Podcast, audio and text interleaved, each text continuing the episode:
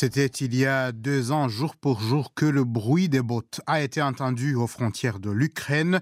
Depuis ce 24 février 2022, la Russie envahit l'Ukraine. Une guerre qui, sur le plan humain, a déjà fait plusieurs victimes.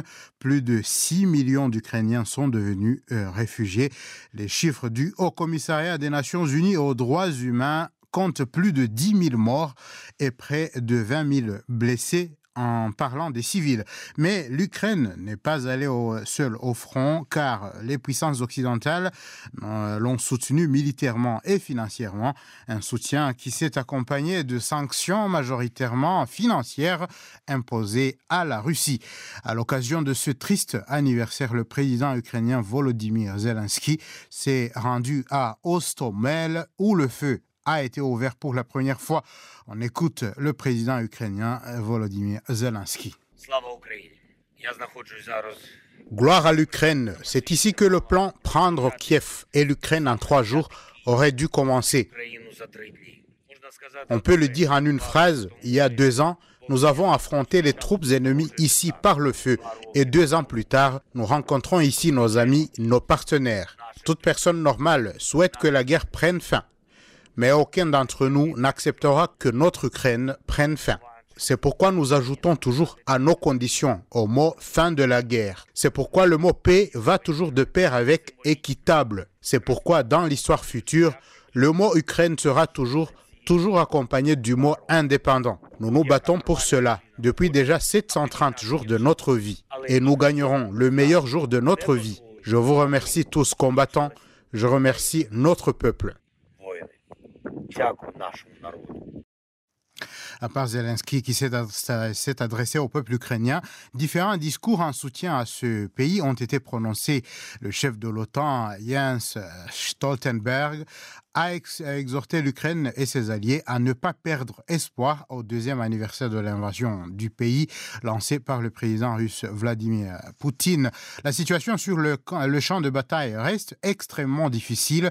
L'objectif du président Poutine de dominer l'Ukraine n'a pas changé. Rien n'indique qu'il se prépare à la paix, a déclaré le secrétaire général de l'Alliance dans un message enregistré.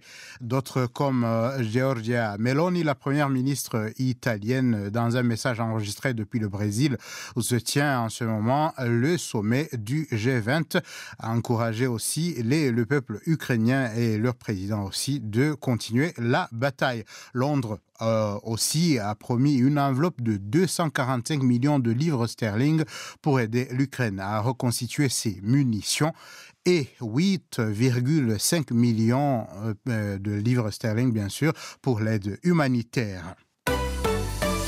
Rendez-vous sur Facebook DW Afrique. L'actualité euh, africaine, elle, est dominée par le sommet extraordinaire de la CDAO sur le Niger et la région. Les chefs d'État des pays membres de la communauté économique des pays de l'Afrique de l'Ouest, la CDAO, sont donc réunis ce samedi à Abuja pour évoquer notamment la situation du Niger, soumis à des sanctions depuis le coup d'État de juillet 2023.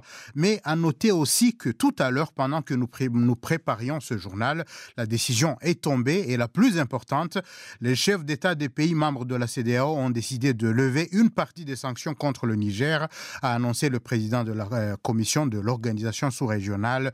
Samedi, donc, à Abidjan, la CDAO a décidé de lever avec effet immédiat certaines des sanctions imposées au Niger depuis la prise du pouvoir à Niamey d'un régime militaire qui a renversé le président élu Mohamed Bazoum en juillet. Les frontières et l'espace aérien seront notamment rouverts, a-t-il précisé, à l'issue du sommet extraordinaire euh, donc, de ces chefs d'État. Le président sénégalais, qui n'avait pas assisté au, précédent sommet, est euh, cette fois-ci présent deux jours après avoir annoncé qu'il achèverait son mandat à l'expiration de celui-ci le 2 avril, mais, mais sans avoir précisé ou encore fixé de nouvelles dates pour l'élection présidentielle.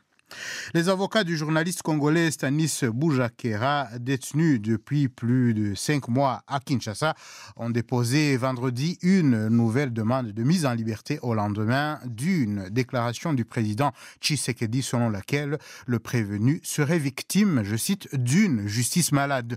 Correspondant du magazine Jeune Afrique, Stanis Boujakera est jugé pour un article non signé de son nom mettant en cause les renseignements militaires dans le meurtre de l'opposant euh, Chérubin Okende, interrogé jeudi soir euh, lors d'une conférence de presse sur la détention du journaliste euh, Félix Tshisekedi, largement réélu en décembre dernier pour un second, second mandat, a annoncé des tergiversations dans ce dossier et déclaré avoir décidé d'y mettre son nez. DW